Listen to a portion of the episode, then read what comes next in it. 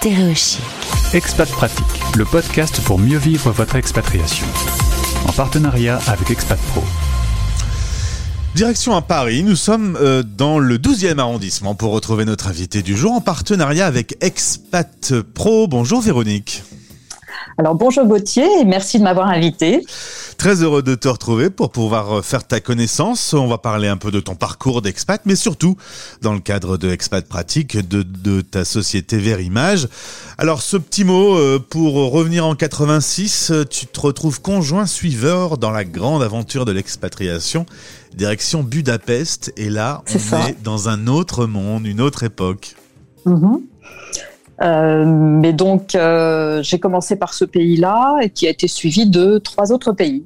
Donc, euh, en tout, j'ai passé près de 13 ans en expatriation, donc en dehors de l'Hexagone.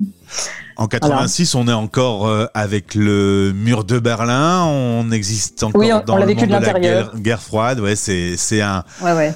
une région du monde qui a beaucoup changé depuis, mais quand tu, on- on- tu, tu euh, as su que tu allais aller là-bas, ça a été quoi ta première réaction? mais... Ah, moi, je suis toujours fan d'aller vers la culture des autres, de découvrir euh, qui ils sont, leur mode de vie, leurs traditions. C'est super important pour moi. Et en tout premier lieu, la langue. La langue. Ça, euh, tous les pays où je suis passée, on a appris la langue. Alors il y a donc eu euh, Budapest, il y a eu la Lituanie, la Pologne et également euh, Washington en, ça, en c'est ça. 2004. Là pour le Mhm. coup, c'est vraiment des, des cultures, des langues et, et, des univers extrêmement différents. C'est facile de s'adapter. Comment tu, c'est quoi ta technique à toi lorsque tu arrives dans un nouveau pays?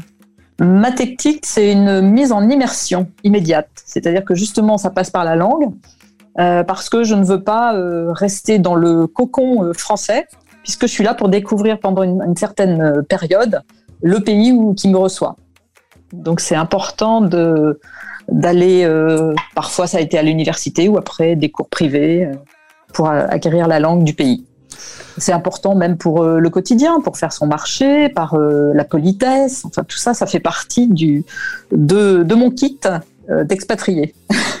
On va s'intéresser à, à cette société que tu as créée qui s'appelle Verimage. On va parler de notre look, de notre façon d'être habillé, mais euh, qui représente bien plus que simplement un peu de tissu. Nous sommes euh, tous des ambassadeurs de notre pays. Tu m'expliquais quand on a préparé l'interview que notre Ségolène Royal, par exemple, qui s'était retrouvée euh, en tenue blanche sur la muraille de Chine, avait fait une erreur, puisque là-bas, le blanc, c'est signe de deuil.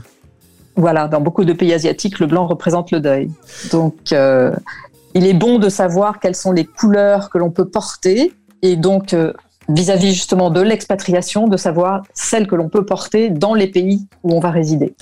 Eh bien, Et donc c'est pour ça que j'ai Tu tombes parfaitement sur la radio des Français dans le monde. Justement, voilà. euh, il y a une vraie euh, euh, raison de se poser sur ce sujet parce que euh, faire comme Ségolène Royal cette erreur, ça peut même être euh, assez compliqué dans son métier. Donc, euh, il faut être vigilant. Complètement. Euh, et même si certaines personnes sont entourées donc de coachs, il est possible qu'ils n'aient pas voulu écouter aussi les conseils. Donc on est peut pas jeter la cas. pierre seulement aux coachs. Alors c'est pour ça en tous les cas que j'ai fondé et que je gère euh, Verimage, donc cette société de conseil en image relooking qui me permet de mettre en valeur euh, des femmes et des hommes euh, qui souhaitent apporter cohérence et, et harmonie dans leur penderie.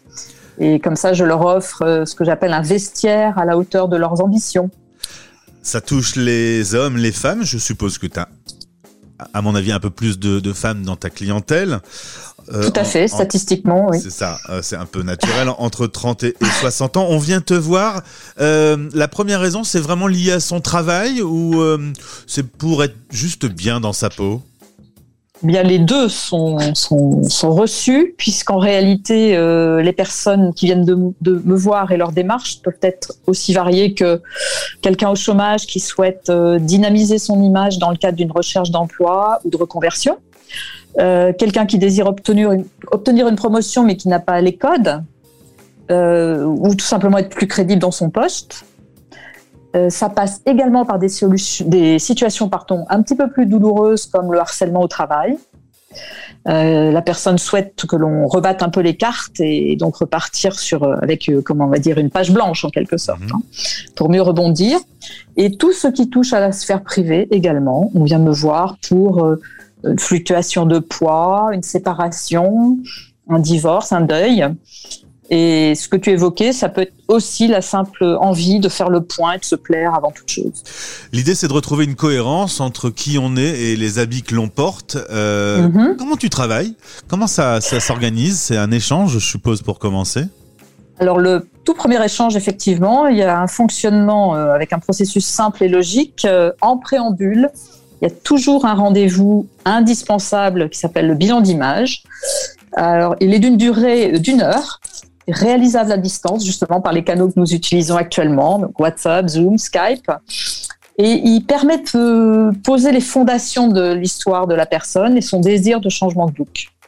Donc à partir d'un questionnaire, on va discuter du ressenti de la personne sur ce qu'elle est, ce qu'elle exprime, et puis également de ce dont elle est moins fan dans sa, dans sa, dans sa silhouette, et bien sûr dans quel environnement elle évolue et quel est l'objectif de sa démarche. Est-ce que les codes vestimentaires évoluent ces dernières années? Euh, C'est encore très présent, le costume et la cravate, par exemple, dans le monde de la banque, mais on a l'impression quand même qu'avec euh, euh, un monde plus numérique, on a tendance à se décontracter un petit peu. Est-ce que tu euh, observes ce Compl- mouvement? Ah oui, oui, oui, complètement. Et puis on l'a d'autant euh, euh, vu dans, dans les périodes de confinement aussi, ce relâchement euh, Ah oui. qui est dans l'autre, à l'autre côté du, du, du panel, on va dire, entre l'homme en costume trois pièces avec cravate et la personne.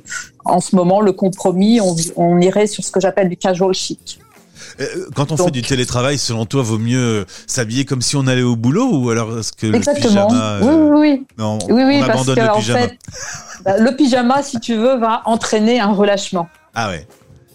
Donc, il va se ressentir aussi dans les propos.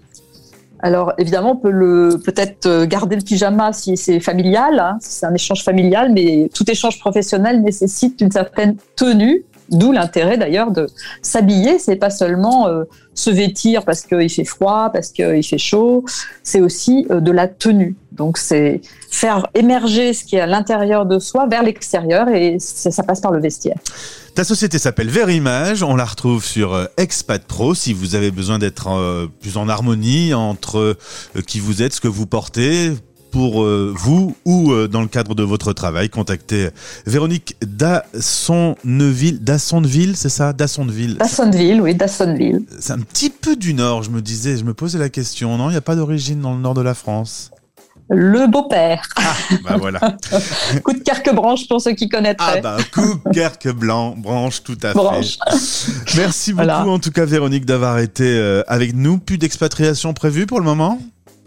Euh, pas du tout, parce que je peux m'occuper aussi, bien sûr, d'expatriés qui seraient ici en France et qui peuvent euh, donc euh, développer à la fois, bien sûr, l'adaptabilité dans le pays, mais s'approprier avec succès les éléments de la culture où ils résident et les mixer avec leur propre culture. Euh, c'est là que c'est intéressant de d'être euh, la représentation du pays euh, qui nous envoie. Espérons que Voilà. Ségolène Royal euh, ait bien écouté ce podcast et qu'elle ne refasse pas à nouveau cette erreur en tout cas. Eh ben, je te remercie en tous les cas de m'avoir offert cette fenêtre sur le monde. Et je te souhaite une bonne journée, ainsi qu'à tous les auditeurs. Merci Véronique. Merci Expat Gauthier. À bientôt. Au revoir. En partenariat avec Expat Pro. expat-pro.com Stéréo chic.